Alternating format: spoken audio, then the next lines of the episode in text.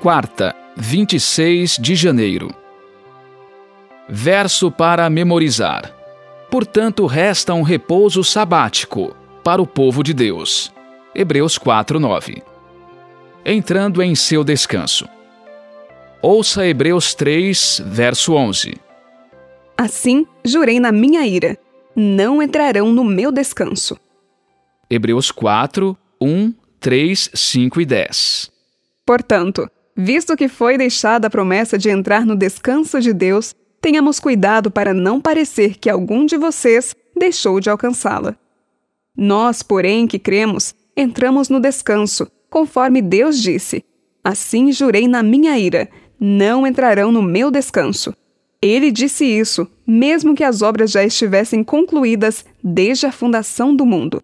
E novamente no mesmo lugar: Não entrarão no meu descanso.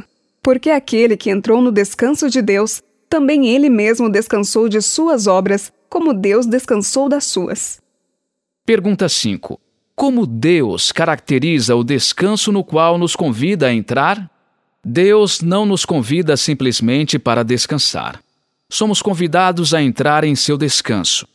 Na Bíblia, descanso pode denotar paz na terra de Canaã, ou o templo em que a arca da aliança descansava, ou o sábado em que Deus e os israelitas descansam de seu trabalho. Porém, nas passagens ouvidas, o Senhor os convida a entrar em seu descanso. Ouça Hebreus 4, de 9 a 11 e 16.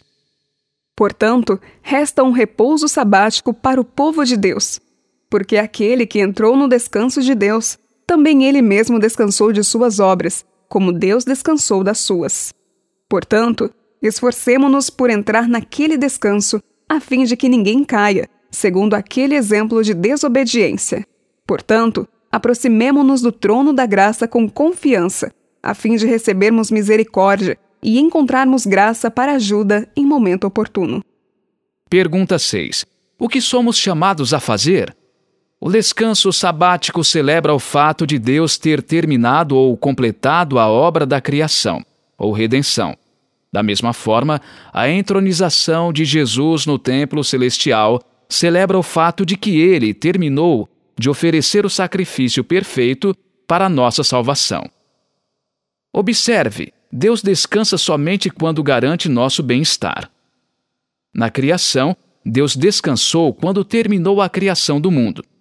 Depois, descansou no templo somente depois que a conquista da terra que ele havia prometido a Abraão foi completada por meio das vitórias de Davi e Israel habitava seguro. Deus construiu uma casa para si, só depois que Israel e o rei tinham uma casa. O descanso final que Deus nos promete é o novo mundo que criará para nós depois que o grande conflito finalmente terminar. Hebreus se refere a ele como a cidade da qual Deus é o arquiteto e construtor, e como uma pátria celestial. Esse descanso é a restauração do domínio, glória e honra que Deus originalmente concedeu aos seres humanos na criação.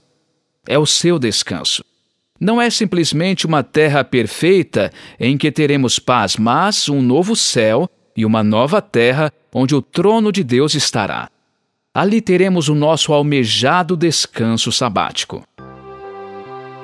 Como podemos entrar no descanso de Deus agora mesmo e, pela fé, ter a certeza da salvação em Cristo e não em nós mesmos?